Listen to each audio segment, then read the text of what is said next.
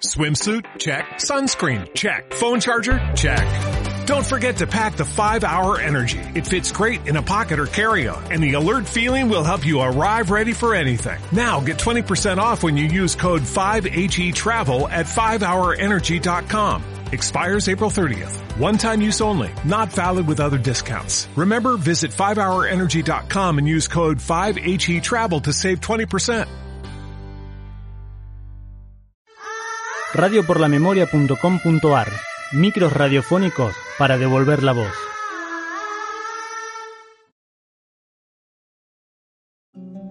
Cristina Fernández de Panconín nació en La Plata el 17 de noviembre de 1948, en el seno de una familia de clase media. De padre comerciante y madre ama de casa, pasó su infancia y adolescencia en el barrio platense La Loma. Su papá, peronista desde el inicio, fue uno de los primeros secretarios generales del sindicato de taxistas, por lo que la política estuvo instalada en las conversaciones familiares desde que ella era muy pequeña. A diferencia de su padre, Cristina se inclinó por las políticas sociales de izquierda, cuestionando fuertemente al peronismo. En el ámbito académico, se destacó en sus estudios en la Universidad de La Plata, llegando a ser jefa de trabajos prácticos de la materia Movimientos Sociales Contemporáneos en Latinoamérica de la carrera de periodismo. Fuertemente involucrada en ayudar a quienes menos tenían, solía alojar en su casa a estudiantes extranjeros y organizar colectas, pero defendiendo sus ideales que buscaban una sociedad mejor. Sus compañeros de carrera y amigos la reconocían como una persona brillante, comprometida desde lo intelectual y lo académico con la construcción de una sociedad mejor, pero manteniéndose afuera de las organizaciones políticas o armadas en las que participaba Enrique, su marido.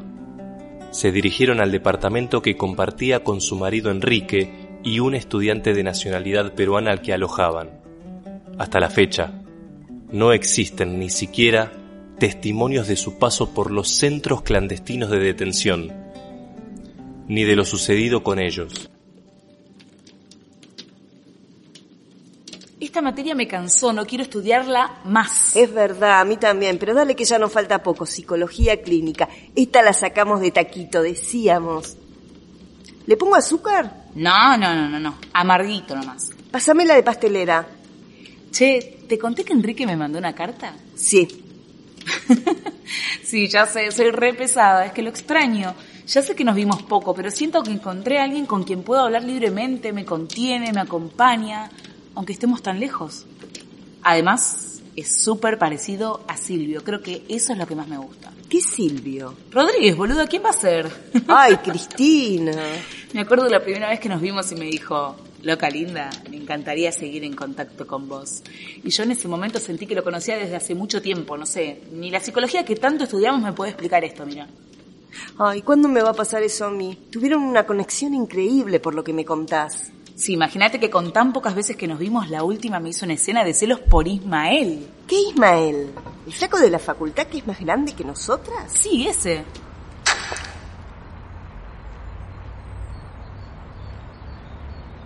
Che, ¿te conté que me estoy hablando con Ismael? ¿Ismael? ¿Por qué? Si no tenés ni relación vos, ¿o sí? No, pero me lo crucé en la biblioteca el otro día y se me quedó hablando como si fuésemos amigos.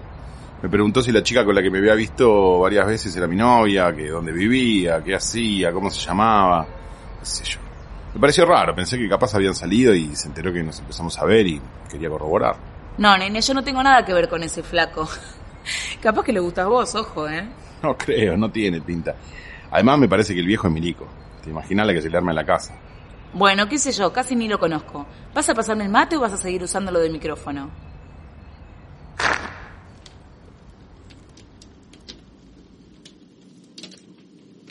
Qué raro que el pibe preguntara por vos. Además no tiene nada que ver con tu onda. Capaz que se cansó de las cosas que hace todos los días, de los círculos que frecuenta. Qué sé yo, capaz se dio cuenta de que las cosas deberían ser distintas y ser un poco menos indiferente a la realidad que lo rodea. Por lo que vi, el pibe pasa por el lado de las agrupaciones estudiantiles y ni se para a mirar qué pasa. ¿Y te acordás esa vez que tiró a la basura la mitad del sándwich que estaba comiendo? al lado de un señor que para en la puerta de la facultad.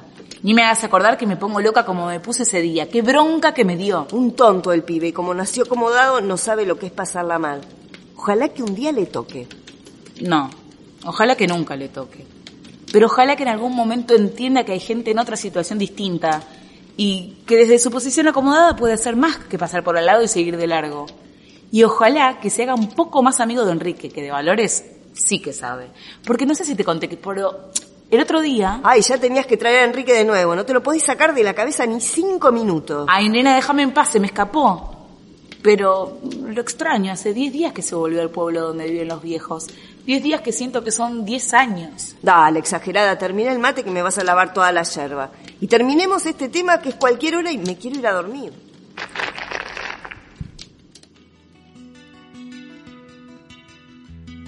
Micro de Radio por la Memoria, realizado a partir de una carta escrita por Cristina Fernández a su novio, con la actuación de Sofía Musqueto como Cristina Fernández, María Fuster como Mabel, Sebastián Llor como Enrique, Gerardo Manzoni como locutor narrador.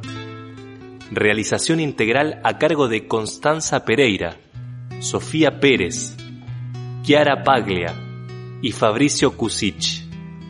Estudiantes de primer año, turno noche, comisión B de la materia Práctica Integral de Producción de Radio 1. Profesor Diego Zambelli de la carrera Producción y Dirección para Radio y Televisión ISEC 2019.